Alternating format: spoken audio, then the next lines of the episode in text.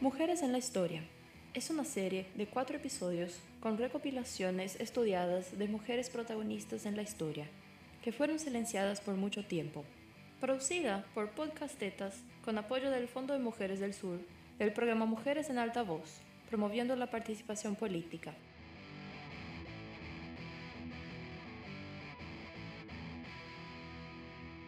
Hola, soy Ana Carolina y hoy continuaré narrando sobre la historia del feminismo en Paraguay, parte 2.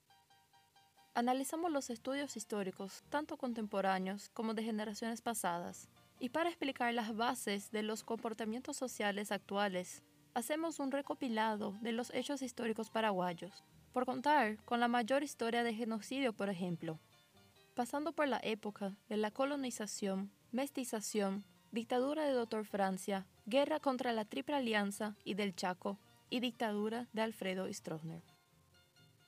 Llegamos al presente, y después de tanta lucha de las mujeres paraguayas por tantos años, nos preguntamos, ¿qué ha cambiado? ¿Cómo es la vida de la mujer actual en Paraguay?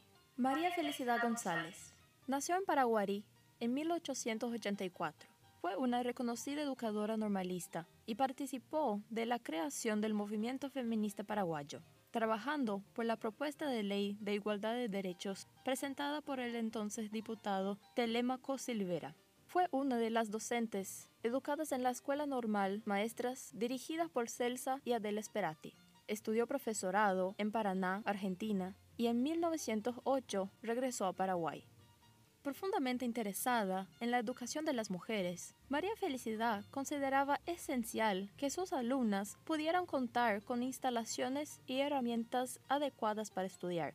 Fundó el Consejo de Mujeres con el objetivo de comenzar a incentivar la participación de las mujeres en el ámbito público. Perteneció al grupo de pioneras del feminismo paraguayo junto con referentes como Serafina Dávalos y Virginia Corbalán. Participó de la fundación del Centro Femenino Paraguayo en 1921 y representó a Paraguay en la Conferencia de Mujeres en Baltimore en 1922 y en la Conferencia Panamericana de Montevideo en 1933. Durante los años de la Guerra del Chaco, trabajó activamente en la Cruz Roja y en hospitales de sangre. En 1949 fue declarada Mujer Destacada en el Paraguay. Falleció el 7 de octubre de 1980. Virginia Corbalán Casco nació en Asunción hacia 1898. Realizó sus estudios en el Colegio Nacional de la capital, donde obtuvo su título de maestra normal. Fue la única mujer graduada entre los 40 bachilleres del año 1918. Escritora y feminista, se graduó de autora en Derecho y Ciencias Sociales en 1923 con su tesis Feminismo, la causa de la mujer en Paraguay en la cual aborda la condición de la mujer y el derecho al sufragio, y propone que se otorgue a las mujeres todos los derechos políticos que el hombre goza. También relacionó el feminismo con la causa obrera. Hablaba cinco idiomas, español, guaraní, francés, alemán e inglés. En 1920 fue cofundadora del Centro Feminista Paraguayo y, en conjunto con Serafina Dávalos, participó como asesora de la Unión Femenina del Paraguay relacionada con el Consejo Nacional de las Mujeres del Uruguay. Desde estos espacios buscaban promover la organización de las mujeres en función de la lucha por sus derechos. Desde el Centro Feminista Paraguayo, Virginia, Serafina y sus compañeras escribían, se organizaban, denunciaban, reclamaban y proponían derechos y su cumplimiento. También conformaron un cuerpo de ideas para el Congreso Internacional de la Alianza para el Sufragio Femenino, que se realizaría en España para mantener la lucha por los derechos de las mujeres. Así también el centro envió una representante a la ciudad de Baltimore, donde se realizaba el Congreso de Mujeres. Uno de sus proyectos era lograr la igualdad entre mujeres y hombres y al respecto. Nos legó un concepto de feminismo ya en el primer capítulo de su tesis, donde habla de la doctrina y movimiento, similitudes al pensamiento feminista actual, como un pensamiento teórico crítico al sistema capitalista y patriarcal. Falleció en el año 1962. María Josefina Teodora Pla Guerra Galvani, más conocida como Josefina Pla, fue una poeta y dramaturga paraguaya de origen española. Escribió poesía, cuento, novela y ensayo. tuvo una gran influencia sobre las futuras generaciones de intelectuales de Paraguay. A lo largo de su vida, recibió numerosos premios y distinciones por su labor literaria, por su defensa de los derechos humanos y por la igualdad entre hombres y mujeres. Ella fue la primera mujer jefa de redacción de un periódico de gran circulación llamado Por la Mujer. En su trabajo, En la piel de la mujer, Experiencias, 1987, establece perfiles de mujeres que ayudan a demarcar el espacio-contexto social que será explorado a través de la palabra, secretos, recuerdos e incluso confesiones de sus interlocutoras. Tenemos ahí al perfil de la campesina, la maestra, la prostituta, la vendedora de yuyos, dentro de esta suerte tipología del ser mujer en Paraguay, en el cual afloran los más diversos temas todavía de actualidad, como el criadazgo, la migración, el matrimonio forzado, la soltería y su precio social, soledad en la jefatura del hogar y un sinfín de estrategias, tanto emocionales como prácticas, para la sobrevivencia íntegra, hasta donde la sociedad lo permite, que son los análisis de discursos periodísticos y construcciones de la verdad pública. Las realidades estructurales cargadas de legitimidad social son producto de la construcción de un discurso, de un punto de vista y de una perspectiva alimentada y reproducida por la opinión pública sea esta transmisora de noticias y de actualidad como de fenómenos que aquejaban a la sociedad. Branislava Susnik nació en 1920 en Mondevo, entonces Yugoslavia, hoy Eslovenia. Huyó de la dictadura yugoslava estudió historia, arqueología y lingüística, y abrazó intelectualmente la causa de los pueblos indígenas. Llegó a Paraguay en 1951, invitada por el médico y científico Andrés Barbero, figura clave de la filantropía y la ciencia nacional. Se naturalizó paraguaya y es considerada una de las máximas figuras de la antropología en nuestro país. Su disciplina le ayudó a imponerse al trabajo sin descanso, por lo que tiene decenas de libros y artículos científicos publicados. Sus valiosos trabajos permitieron conocer a fondo la realidad y la cultura de los pueblos originarios de Paraguay. Fundadora de la historia social paraguaya, pionera en estudios científicos de los pueblos indígenas y gran trabajadora intelectual, Branca, como la conocían sus colegas y amigos, revolucionó las ciencias sociales y humanidades de Paraguay en la segunda mitad del siglo XX. En el libro The Paraguay Reader, History, Culture, Politics, Ambos estudios aseguran que los estudios de Susnik disipan el mito del encuentro pacífico y la coexistencia de las dos culturas, y argumentan que si bien el beneficio mutuo podría haber caracterizado las relaciones iniciales, este estado de cosas fue rápidamente reemplazado por la destrucción del guaraní a través del mestizaje, violencia, represión y persecución. Fue la primera investigadora en ganar el Premio Nacional de Ciencias de Paraguay en 1992. Murió en Asunción en 1996. Luego de su partida, el gobierno paraguayo la condecoró con el Orden Nacional del Mérito en el grado de Gran Oficial.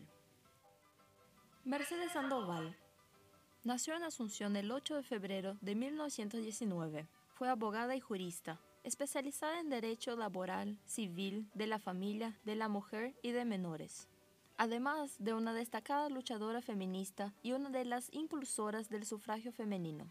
Se entregó totalmente a la lucha por los derechos civiles de las mujeres. Fue redactora y proponente del anteproyecto de ley de reforma parcial del Código Civil, el cual se concretó en 1992 con la Ley 1-92. Ley fundamental Legisla sobre la igualdad civil de la mujer casada, la patria potestad compartida de los hijos, la administración conjunta de los bienes conyugales, el reconocimiento del concubinato, entre otros logros significativos para las mujeres. Ese mismo año participó en el Foro de la Mujer, dedicándose junto a mujeres de partidos políticos a la elaboración de artículos constitucionales referidos a la igualdad de sexos, para que fueran incorporadas a la Constitución del Paraguay. Además, redactó el derecho de la familia en el Paraguay, un estudio para el Grupo Parlamentario Interamericano sobre Población y Desarrollo. Mercedes Sandoval se destacó por su participación activa y protagónica en varias organizaciones de mujeres, muchas dirigidas por ella misma. Creyó en la capacidad de las mujeres y en el que solo con la fuerza organizada podían alcanzar sus derechos. Llegó a ser detenida durante la dictadura por encabezar varias manifestaciones de mujeres, donde pedían por los derechos políticos femeninos, el reconocimiento a la ciudadanía, frente al privilegio que hasta tenían los extranjeros para votar en el Paraguay. Falleció el 7 de febrero de 2005. Las enfermeras del Chaco cumplieron un rol humanitario esencial, poniendo en riesgo sus propias vidas para salvar a las de combatientes heridos durante la Guerra del Chaco, entre Paraguay y Bolivia, 1932 a 1935. Hicieron su trabajo en condiciones sumamente precarias y muchas nunca regresaron a sus hogares. De gran ayuda fueron las abnegadas mujeres, tanto en el frente de batalla como en los hospitales de la retaguardia. Era la mujer la encargada de educar y criar a los hijos, cuyos padres se ausentaron en el cumplimiento de su deber para con la patria. Isabel Arúa Vallejos nació en Villeta en 1914. Fue maestra y trabajó en el frente de la Guerra del Chaco como enfermera. Fundó la Liga Paraguaya Pro Derechos de la Mujer en 1951, donde se desempeñó como presidenta durante varios periodos. Fue directora del periódico El Feminista y desarrolló una prolífica trayectoria política y diplomática. Fue diputada nacional, delegada de la Comisión Interamericana de Mujeres y funcionaria del Ministerio de Relaciones Exteriores, donde en 1942 ocupó el cargo de canciller de la Embajada de Paraguay y Brasil, convirtiéndose así la primera mujer paraguaya en un rol diplomático. También trabajó en la Embajada de Paraguay en Washington, D.C. entre 1949 y 1950. Como participante del primer Congreso de la Juventud Colorada, desarrolló dos ponencias, abogar para que la mujer ocupe el lugar que corresponde social y políticamente, e importancia de la organización moderna en el servicio público civil de la patria. Durante la dictadura estronista, fue una de las mujeres que continuó participando de importantes acciones en el marco de la construcción ciudadana de las mujeres. Falleció en Asunción en 2006.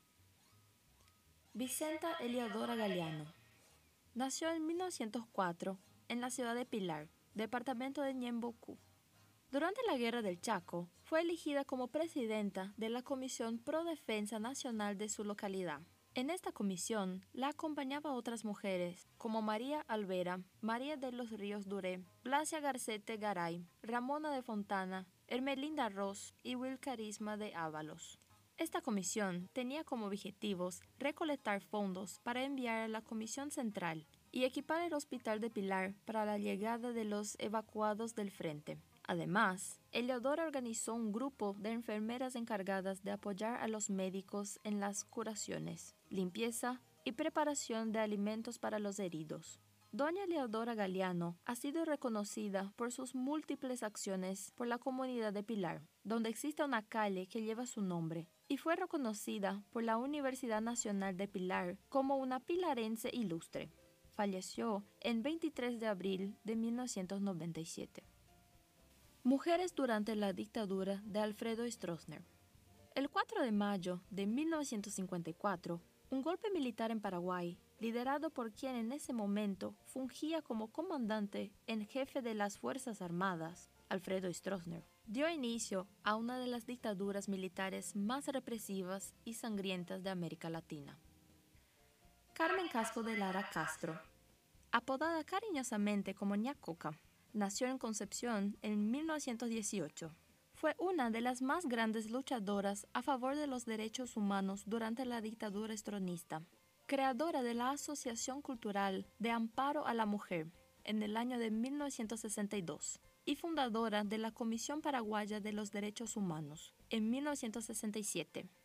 Soportó persecuciones, pero nunca se doblegó fue diputada entre 1967 y 1977, encabezando uno de los frentes de resistencia ante el régimen estronista. Su vínculo de estímulo político para mujeres quedó marcado cuando en 1975 presentó ante la Cámara el proyecto de ley para la conmemoración del Día de la Mujer Paraguaya.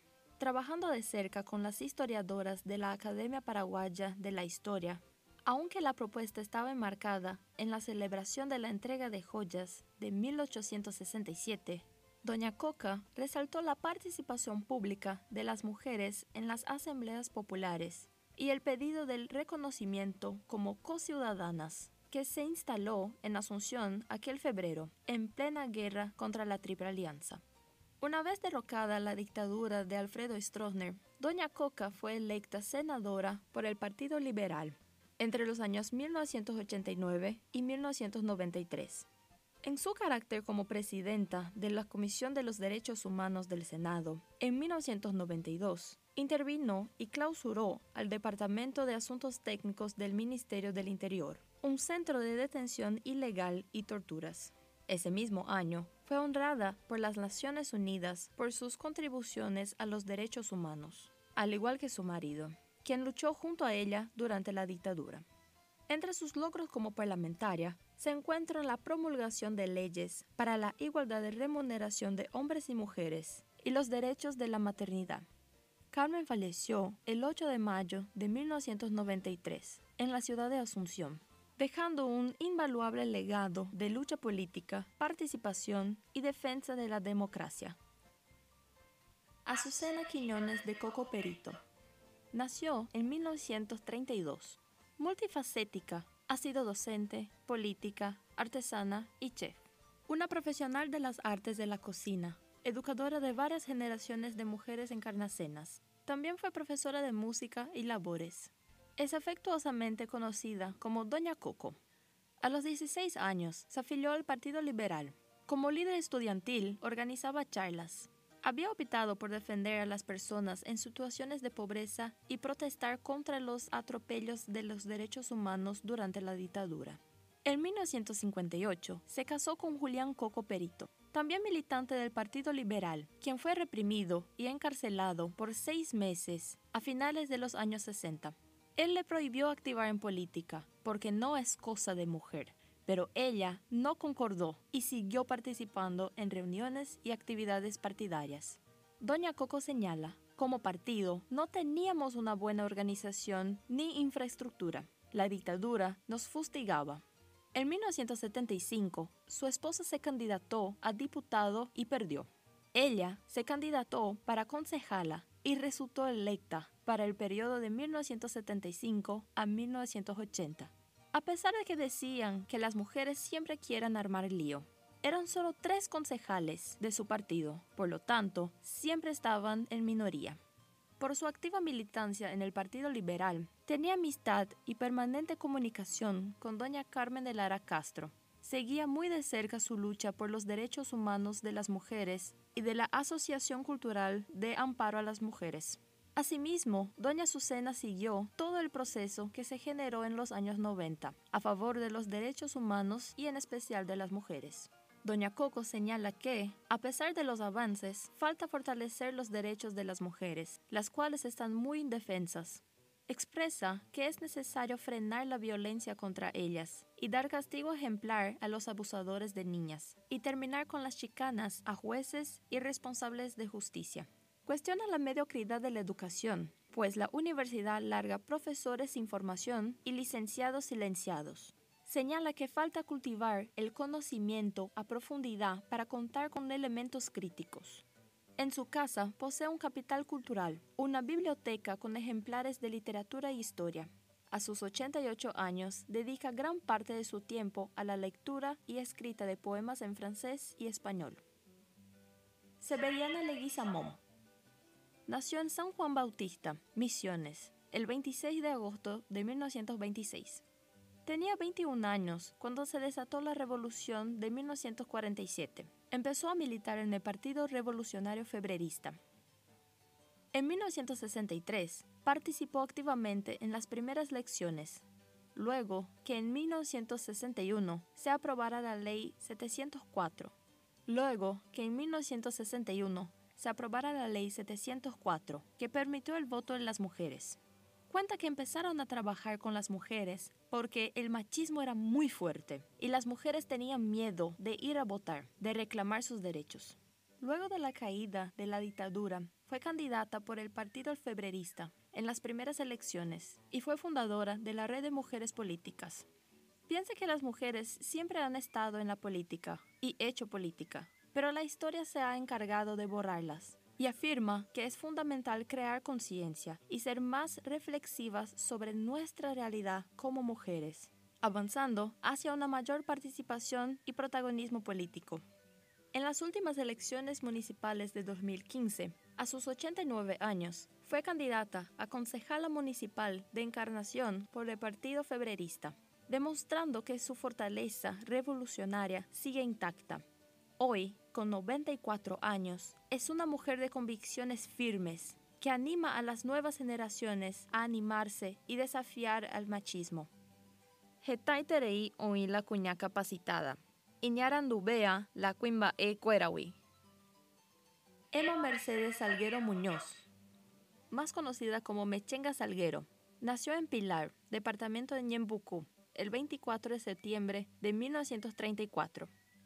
A finales de los 80, el clima de tensión creado por la situación de injusticia y violación de los derechos humanos motivó a la confirmación de Mujeres por la Democracia en 1986 donde Mechenga fue socia fundadora, secretaria general e integrante del Consejo de Administración.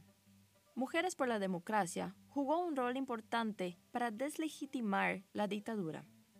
En ese espacio, Mechenga también contribuyó con su trabajo para fortalecer la participación de la sociedad civil, con énfasis en las mujeres en el proceso democrático a través de la educación popular, mediante la ejecución de varios proyectos dirigidos a mujeres en situación de vulnerabilidad socioeconómica y de violencia doméstica. Como educadora popular, trabajó por el empoderamiento de las mujeres campesinas e indígenas instruyéndolas sobre la defensa y lucha por sus derechos. También formó parte de la fundación de la Coordinación de Mujeres del Paraguay, de 1987 hasta 2005 aproximadamente, donde fue una activa militante de la coordinación, participando de los talleres para la reforma de los códigos civil, penal, laboral y electoral, en la elaboración de la Ley 1600-2000 así como en la elaboración de las propuestas de las agendas de mujeres presentadas a los candidatos presidenciales en los periodos electorales del 1993, 1998 y 2003.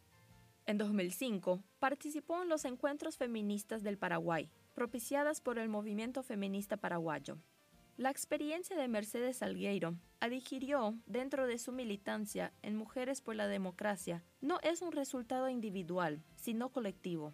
La realidad de las mujeres, la violación constante a sus derechos humanos, la violencia de género y la del propio Estado las movilizó a una dimensión de ciudadanía más activa y comprometida con sus pares atravesaron obstáculos y barreras de una sociedad patriarcal que no aceptaba la inclusión de las mujeres en los espacios de decisiones, así como de los gobernantes que no entendían sobre la igualdad de mujeres y hombres, relegándolas a espacios o cargos residuales que las invisibilizaban aún más así como la falta de un plan de educación inclusiva donde las niñas y mujeres pudieran acceder a una educación con igualdad.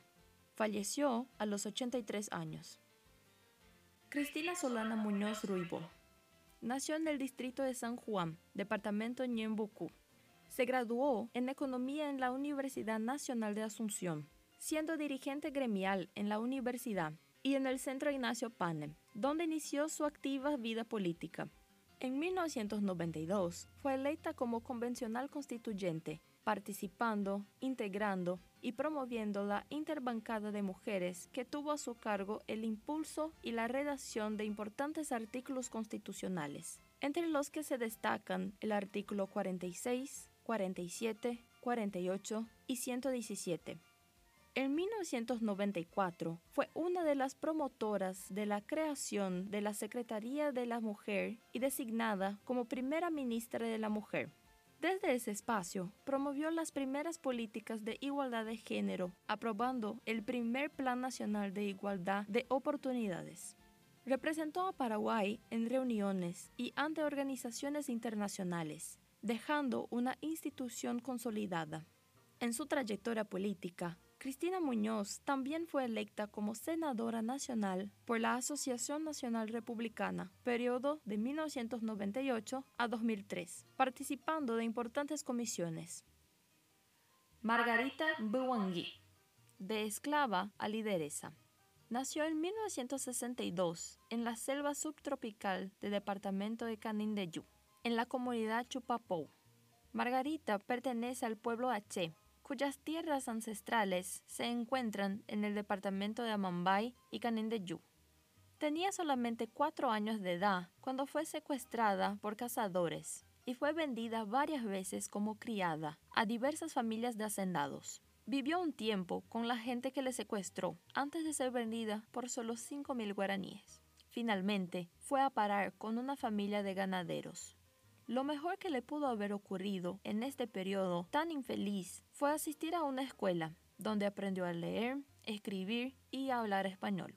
A los 20 años, logró escapar definitivamente de su destino de esclava y recuperó su libertad para comenzar a buscar a su pueblo. Después de dos años de búsqueda, pudo hallar a su gente en su comunidad. A los 30 años, se convirtió en la primera mujer cacique de la comunidad desde entonces sigue su lucha por la recuperación de las tierras ancestrales. En 2008, en el gobierno de Fernando Lugo, fue nombrada ministra del Instituto Nacional de Asuntos Indígenas, INDI, convirtiéndose en la primera mujer indígena en lograr un cargo público de rango ministerial en la historia del país. Su designación fue un gran paso para la reivindicación de los pueblos indígenas, de recuperar sus derechos sobre sus tierras ancestrales y la dignidad. Como jefa del INDI, siempre buscó el consenso, ya que algunos líderes no estaban de acuerdo en que una mujer lo dirigiese. Luchó por la recuperación de la dignidad de su pueblo y demostró a todos los dirigentes indígenas que solamente unidos y con convicciones podrían lograr lo que sus antepasados siempre quisieron, recuperar sus tierras ancestrales y proteger los bosques. Durante su gestión, convirtió al INDI en la llave del acceso a la educación de las comunidades. Consiguió apoyos y becas para que los jóvenes puedan llegar a la universidad y tener más oportunidades. Elba Eraje Duarte es una gran luchadora por los derechos de su comunidad y una referente de las mujeres indígenas de nuestro país. Escritora y lideresa aba guaraní y también maestra. De hecho, ella es la primera mujer indígena escritora y poeta de la etnia aba guaraní en integrar la Sociedad de Escritores del Paraguay. Ingresó en el 2017 gracias a su poemario Ñe'e Ubatu Ñe'e a su libro Historias Sagradas del Pueblo Aguaguaraní. Lideresa absoluta, se inició en la docencia en 1998. Ejerció por varios años en dos escuelas de las localidades Abaguaraní del Río Verde y Fortuna, en Curuguatú. Con visión enfocada en ayudar a su pueblo, estudió trabajo social en la Universidad Nacional de Asunción y también educación para el desarrollo en la Universidad Nacional de Pilar. Asimismo, hizo el curso de Diplomado de Educación Intercultural de la Universidad Católica de Asunción. Una vez creada la Dirección General de Educación Escolar Indígena, asumió la jefatura del Departamento de Gestión y Comunicación Institucional desde 2008. También es una de las traductoras oficiales y elaboradora de los materiales educativos indígenas en la lengua abaguaraní y español para primer y segundo ciclo. A partir de todos os estudos e dados apresentados nessa série, Mulheres na História, desde o primeiro episódio, podemos entender um pouco mais sobre a luta feminista em todo o mundo. Podemos entender qual a importância do movimento feminista e das mulheres, não somente para as mulheres, mas para todas as pessoas, independente de qualquer rótulo que nos seja imposto. A importância do feminismo para qualquer cidadão, que, assim como nós, está cansado de ver tanta injustiça e violência todos os dias. Para todos que acreditam que nossa sociedade pode ser mais justa, onde todos os cidadãos usufruam de seus direitos sem desigualdade, sem violência de gênero, sem crimes de ódio, sem diferenças de classe, uma sociedade onde todos o direito para estudar, trabalhar, andar livremente e sermos simplesmente quem somos. Um mundo onde todas tenham voz e que nenhuma seja calada. Estas foram apenas algumas das mulheres que mudaram a história e contribuíram para que o mundo seja um lugar melhor. Porém, há muitas outras que foram caladas, que não puderam ver o quanto fizeram a diferença, pois foram silenciadas da pior forma, por lutarem por aquilo que acreditavam ser justo e certo. Aquelas que ninguém contou seus nomes, pois permaneceram no anonimato. Outras que não foram citadas pelo curto tempo que temos para contar tantas coisas e histórias, pois nada disso se ensina nas escolas e ninguém fala sobre isso. Mas agora podemos fazer, com a ajuda das redes de comunicação, difundindo informação de qualidade para mostrar toda a verdade que foi ocultada. Tudo isso para mostrar que agora chegou a nossa hora. Não nos calemos mais. Devemos lutar por aquilo que é justo, não somente para mim, mas para todas, e continuar o trajeto traçado por elas, pois ainda muito a se mudar.